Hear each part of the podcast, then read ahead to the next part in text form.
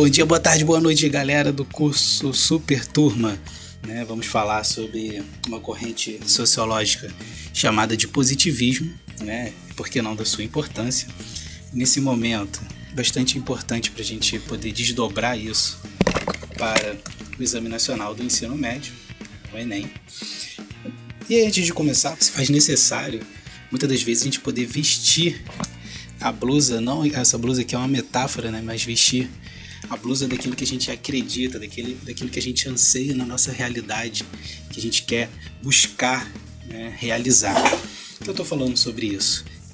Momento desse é muito muito necessário o engajamento de vocês assistir às aulas, participar. Eu sei que temos nossos problemas, ainda mais com os desdobramentos é, que o Covid acaba trazendo, né? Muitas das vezes até mexe na vida é, econômica da nossa família, então estudar nesse momento é, acaba sendo difícil, mas assim, é, você faz parte desse processo. E se hoje eu dou aula em curso pré-vestibular, é porque eu já é uma das pessoas responsáveis por isso. Eu sempre meio que fui contra é, dar aula em cursos, porque eu achava que isso fomentava nas outras pessoas uma espécie de vantagem frente a quem só tinha como fazer o ensino médio, às vezes uma instituição pública ou coisa parecida. O Israel conseguiu demonstrar para mim que não era bem assim. Se hoje eu dou aula em dois cursos é, pré-vestibular, tem uma relação direta dele. Nessa perspectiva, eu sou um cara que fui para o mercado de trabalho e no mercado de trabalho eu só tinha o um ensino fundamental. Né? Larguei a escola para o mundo do trabalho. Em vários momentos as pessoas chegaram para mim, tipo, faz isso, quem mandou você não estudar? É, foi isso que eu fiquei ouvindo durante muitos anos da minha vida. E eu comecei a namorar uma pessoa, né, que já cursava ensino superior, né, que me deu forças para poder é, voltar a estudar. Então eu voltei a estudar na modalidade Educação Jovens e Adultos, EJA. Na época queria cursar psicologia, né? não tinha, de acordo com aquele momento específico, eu nem pensei em fazer vestibular das universidades públicas, né? achei que não tinha nem o mínimo de, de condição. Fiz então um vestibular na universidade particular, comecei na faculdade de História, depois fui para uma pós em Filosofia, uma pós em Psicopedagogia, né? entrei em Filosofia na UERJ, onde cursei bacharelado e licenciatura em Filosofia e tem outros cursos, né? Mas a ideia é dizer não é aquelas histórias de coach, de, de motivação nem nada, mas em algum momento as frases do filósofo Jean Sartre fizeram muito sentido para mim.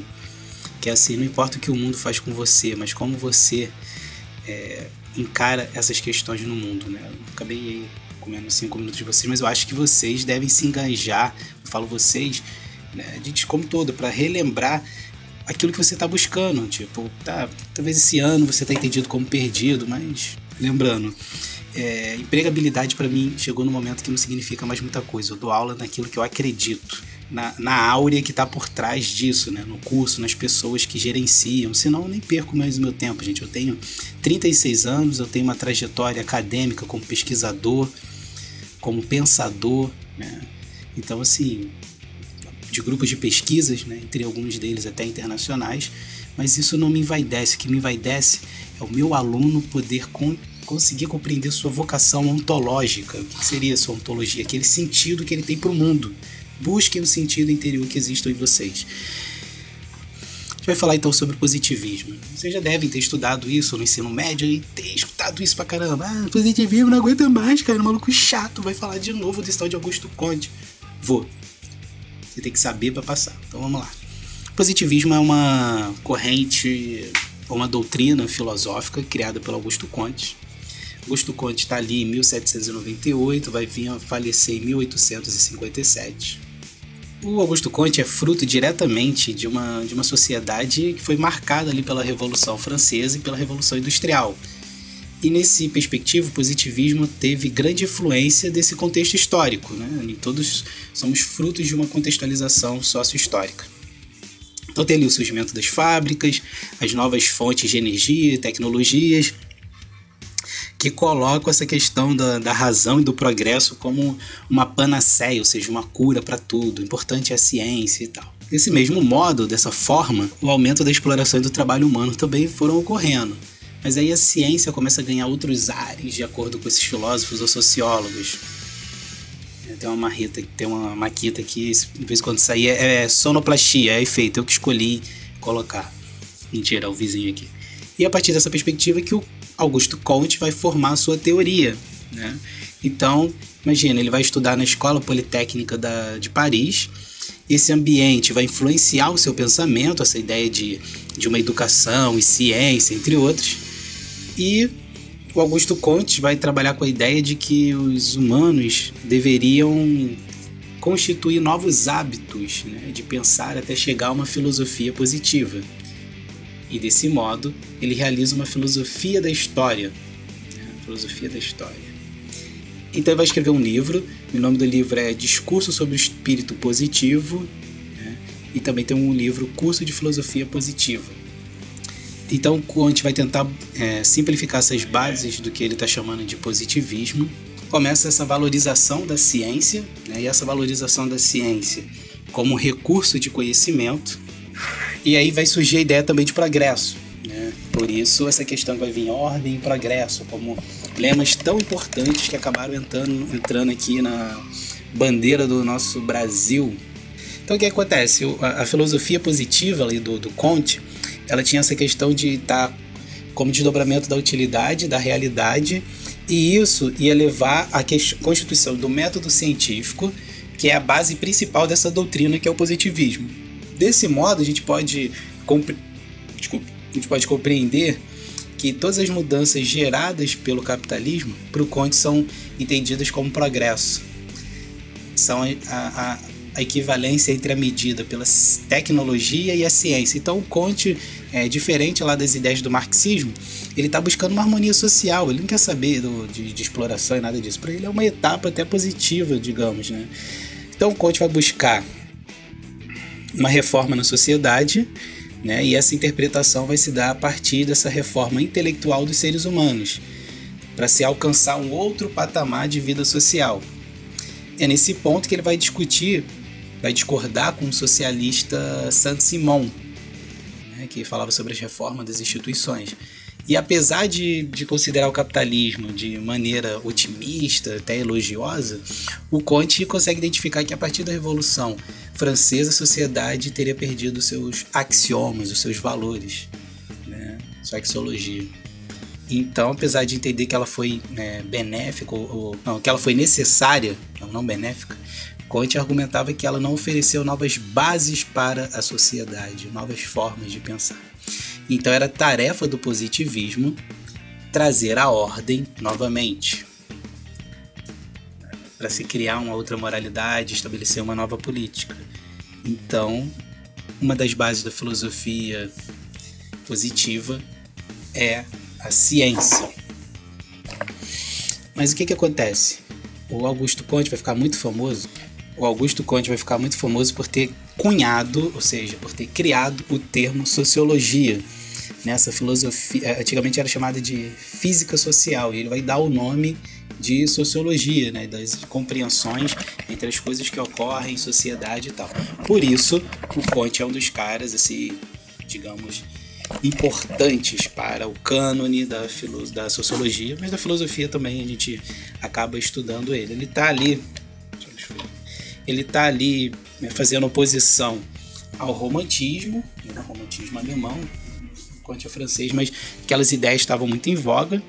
Né? A sua doutrina, é, que é o positivismo, fundou nessa questão das ciências positivas, né? baseadas em, em, fatos concretos, na experimentação, né? ou seja, somente o que tem base empírica que pode se provar é algo é, positivo, né? e na recusa de discursos metafísicos, ou seja, de Deus. Tanto que aqui no Rio de Janeiro nós temos a Igreja Positivista. O que, que seria a Igreja Positivista? É uma organização de, de. Como é que se fala? É uma organização, tipo, imagina uma igreja, só que como não existe Deus, tem um monte de bustos. Quando eu falo não existe Deus, eu tô falando Augusto Conte, tá? é, como o deus dele era ciência, vai vir um monte de bustos, imagina, Albert Einstein, não sei quem, não sei quem, não sei quem, não sei quem, e um culto à ciência. Porque ele estava a fim de religar as pessoas à ideia de ciência, e não religar eles à concepção do trabalho, que era algo mais ligado às doutrinas marxistas. Né? Na verdade, lembre-se, está buscando um ordenamento social, ordem, ordem, ordem, progresso, ordem, progresso. Né? E aí tem a questão, né? O positivismo é adotado pelo Conte, tem esse culto pela ciência, sacralização do método científico, né? E ele vai criar algumas leis gerais, né? A primeira é ver para crer, né? esse pensamento, seja, domínio da natureza através da ciência impulsionaria progresso. Assim, o progresso viria da ordem que seria capaz de aperfeiçoar os elementos da sociedade. Minha voz está meio rouca. Então a gente consegue ver essa, essa importância. E ele vai criar uma, uma filosofia da, da história que é formulada através da lei dos três estados. O que, que seriam esses estados? Existiriam três fases ou etapas da sociedade, da ciência e dos humanos, que era a teológica, metafísica, positiva. O que, que seria o estado teológico? aquele que representa é, os fenômenos baseados na imaginação teológica. Né? Sobre seres sobrenaturais e tal. No estado metafísico, a explicação se dá a partir de uma argumentação concreta, que substitui a imaginação abstrata, assim a metafísica seria a fase que substitui o estado teológico, promovendo outras e novas ideias. Já o estado positivo é, ele tem uma primazia, ele busca com mais força a observação em relação à argumentação e à imaginação. Então, os fenômenos do mundo que a gente está inserido são explicados de maneira racional a partir de leis imutáveis que só podem ser aplicados nos fenômenos observáveis que regulam não só a natureza, mas também a sociedade. Então, a ciência aparece como uma investigação do mundo real. O positivismo, então, né, esses três estágios, o último, não, né, tá, o último né, seria o melhor. Porque a humanidade começaria a entender as coisas a partir de uma ideia racional e tal. E ele acreditava também que a sociologia é o fim essencial da filosofia positiva, porque vai desenvolver uma ciência da sociedade capaz de organizar a vida política e social. E a sociologia deveria respeitar os procedimentos já desenvolvidos pelas ciências naturais, buscando objetividade e neutralidade. A gente sabe hoje em dia que a ciência não é neutra. Né? Tem outros pontos, né?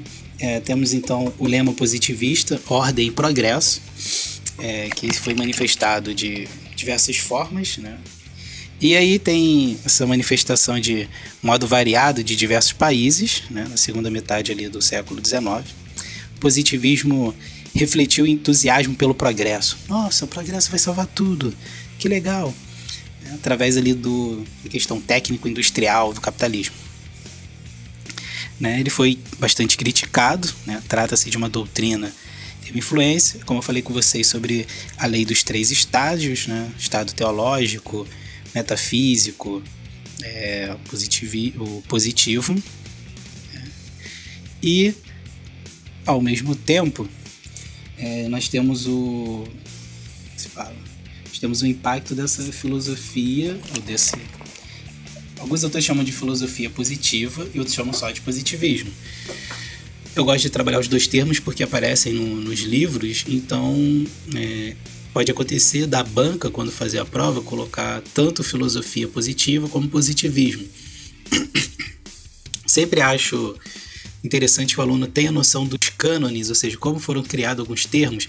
Exemplo, quando você está estudando é, para algumas provas, vem lá a questão iluminismo. Então imagina, prova de, prova de é, segunda etapa, né, ou seja, discursiva da UERJ, é, história. É, podemos compreender que o momento do esclarecimento foi muito importante para a história da humanidade. Desse modo, como você conjectura todas essas relações, tal, tal, tal. Aí tu olha assim, esclarecimento. Não sei. Imagina outra pergunta. É, o Aufklärung, em alemão, Aufklärung, foi o momento em que as pessoas começaram a romper com a mentalidade dogmática, não sei o que lá, usando pensar por si mesmo dessa forma, a humanidade, não sei o que lá, tal, tal, tal. Explique. Alcfiló, esclarecimento, ilustração, tá? tudo isso é iluminismo. Você sabe o que, que é, só que a banca pode utilizar as outras bases para colocar a mesma coisa que, por que eu estou falando filosofia positivista, é porque a banca pode colocar não só o termo vulgar, ou seja, que as pessoas mais conhecem que é positivismo, mas utilizar isso e você ficar assim, pô, eu tô em dúvida porque tá escrito filosofia positivista, mas sei lá, não tinha ouvido falar disso, acho que é alguma pegadinha. Então, assim, é, esse pensamento do Augusto Conte ficou muito forte em, em, vários outros lugares, né? mais especificamente na América do Sul, em especial o Brasil. Né? Aqui foi muito forte essa influência, isso explica é, a noção de desenvolvimento pelo positivismo, né? Como ele acabou chegando aqui. E dessa forma, é, a Escola Militar do Rio de Janeiro foi um dos maiores palcos do positivismo no Brasil, né? Quando você lê José Murilo de Carvalho, A Formação das Almas, ele vai colocar é, essa correlação entre os militares e o positivismo. Então, seus alunos promovendo diversos trabalhos sobre esse tema. A maior das contribuições do positivismo né, foi a participação dos positivistas na, no movimento republicano e o maior legado foi o lema positivista Ordem e Progresso na bandeira brasileira. Né? Na época ele tinha um termo que era o amor, a ordem e o progresso, ou seja, é necessário fazer as coisas com amor para que essas coisas deem certo e a ordem e o progresso para manter é, uma harmonia social. Bem, Augusto Contes é esse é uma figura é, ambígua nas áreas das ciências humanas, porque existem é, grupos, é, geralmente né, a gente da filosofia não, não vê muita originalidade no pensamento kantiano, né, mas ele também ao mesmo tempo teve muita importância é, na nossa historicidade por ter essa ligação direta ali com as questões da, da República, né? Então, a nossa primeira bandeira, é, modelo republicano, tinha um desenho mais voltado para uma cópia para dos Estados Unidos, né? Enquanto que depois esse modelo de bandeira que a gente conhece foi a que foi estabelecida e ali colocam é, esse brasão aí, ordem e progresso. Em síntese, essa foi, foi a questão da aula.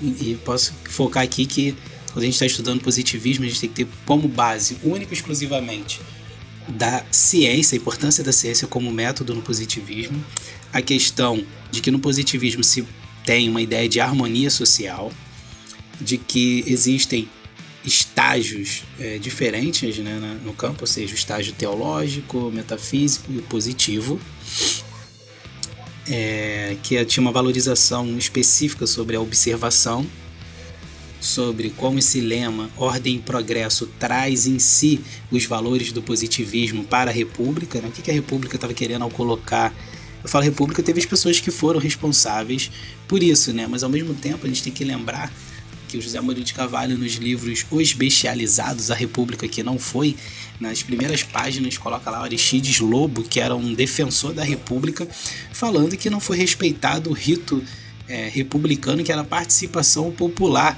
Ou seja, as pessoas fizeram uma, uma modificação social e política onde o povo ficou bestializado, ou seja, o povo não foi convidado a participar disso. Né? Então, assim, Convido senhores e senhoras a participar, a tomar conta da sua existência e vamos garantir essas vagas, né? Eu sei que esse, esse primeiro momento é a gente tomar conta, cuidado de si, né? Mas o Foucault tem uma coisa que é cuidado de si e cuidado do outro. Quando eu cuido de mim, eu também estou cuidando da outra pessoa. Então cuide-se, cuide-se, se cuidem, é, se hidratem. Então, bote uma máscarazinha se precisar sair, mas não saiam, né? E é isso, gente. Espero que nossas aulas é, ganhem uma espécie de ritmo, até desculpa por alguma outra coisa, né? Mas assim, todos os pontos que eu coloquei, frisei, faço questão de reiterar, são da minha responsabilidade. É, escolho os meus amigos pelos, pelo brilho que eles, eles têm no olhar, né? Como diria Oscar Wilde. Eu acho que vocês têm que buscar realizar isso que está no olhar de vocês, aquilo que vocês querem cursar. Então, assim, é, não sou um dos melhores para pagar de coach, porque eu sempre boto uma perspectiva negativa no final, né? Mas, assim, foi isso. Mas valeu, galera. Abraço, beijos. Não, abraço, beijo não. Só o toquinho do Corona. Vamos lá. Tchum. Tchau.